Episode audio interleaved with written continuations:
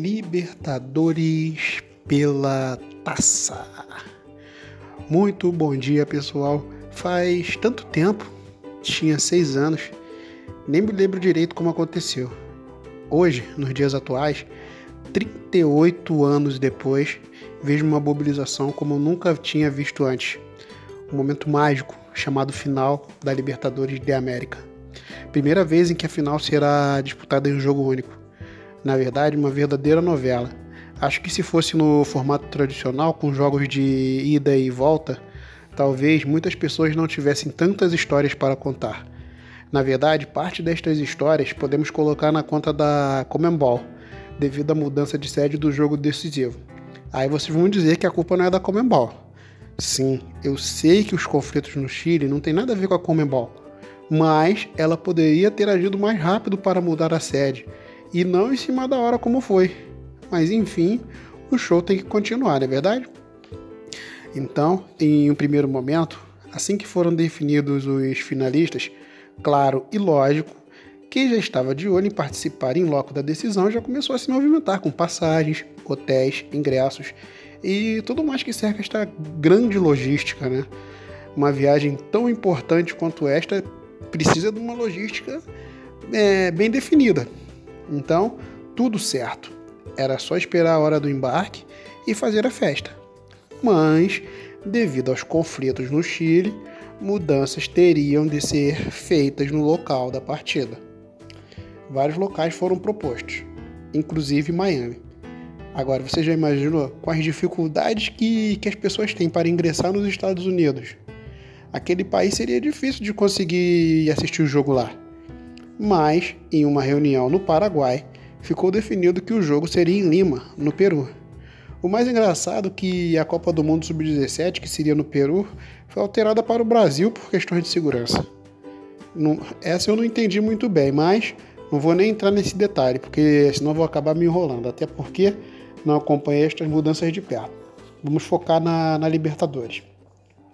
Os heróis os heróis torcedores agora passariam por uma verdadeira saga, alterar toda a logística da viagem. E falo para vocês, isso não é fácil, porque qualquer mudança em passagens de empresas aéreas, você tem que pagar por isso.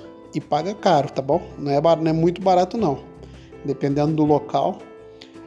E os hotéis são mais fáceis, dependendo do pacote você até consegue cancelar sem custos. Pelo menos os ingressos ao meu ver, seria mais fácil de trocar, né? Visto que quem fez a lambança foi a Comembol. Então acho que pelo menos isso seria facilitado. Mas o primeiro obstáculo pela frente. As empresas aéreas aumentaram os preços da passagem de forma exorbitante.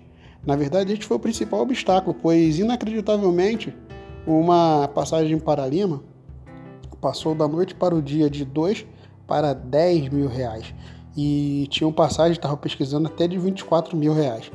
Nem para a Europa, que é bem mais distante, temos estes preços praticados.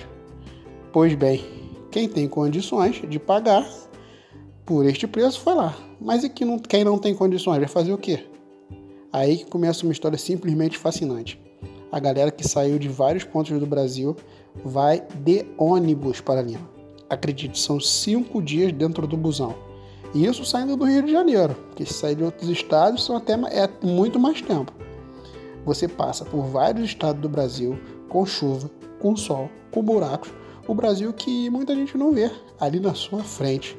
E vou ser sincero, eu vou ver esse jogo pela televisão, mas queria muito fazer parte dessa jornada que eu considero histórica e heróica. Uma jornada para ter a chance de ver o seu time campeão, isso é mágico. Isso dá até um livro, cara. Se, se você pensar bem, você consegue escrever até um livro sobre isso. Raça, garra, paixão, visto ali na sua frente, passar em lugares que talvez você nunca fosse. Não, não fosse por esta final. É simplesmente incrível. Acho que durante estes cinco dias de viagem, os sentimentos devem ser os mais diversos: raiva, frustração, tristeza, vontade de vencer, acreditar nas pessoas, dar valor a muitas coisas que não davam o seu devido valor. É, é complicado, são sentimentos, muitos sentimentos. Mas o principal, acredito eu, que seja a alegria. a alegria de saber que no final daquela jornada você estará ali, em Lima, vendo o Flamengo jogar com grandes possibilidades de fazer história. Como diz na Bíblia, a tristeza pode durar uma noite, mas a alegria virá ao amanhecer. É nesse caminho, é nesse sentimento, é nessa fé que todos estão ali, junto do povo, junto das pessoas que gostam e que não gostam de futebol. Simplesmente viajantes, que já estão acostumados com aquela rotina de viajar do, viajar do Brasil a Lima, de viver a vida, de ser os heróis anônimos ou de qualquer outro lugar. Mas, vamos lá, heróis do século XXI. Vai em busca do seu prêmio, traz o caneco para o Rio de Janeiro, sinta as dificuldades da batalha e, no final, o bom sabor da vitória. Que estes dias na, dias na estrada tragam boas vibrações, boas lições e boas lembranças para contar por gerações e gerações, pois você viveu intensamente cada momento até chegar ao grande dia, 23 de novembro de 2019. Um sábado como outro qualquer. Um sábado diferente. Um Réveillon antecipado na cidade maravilhosa e no Brasil.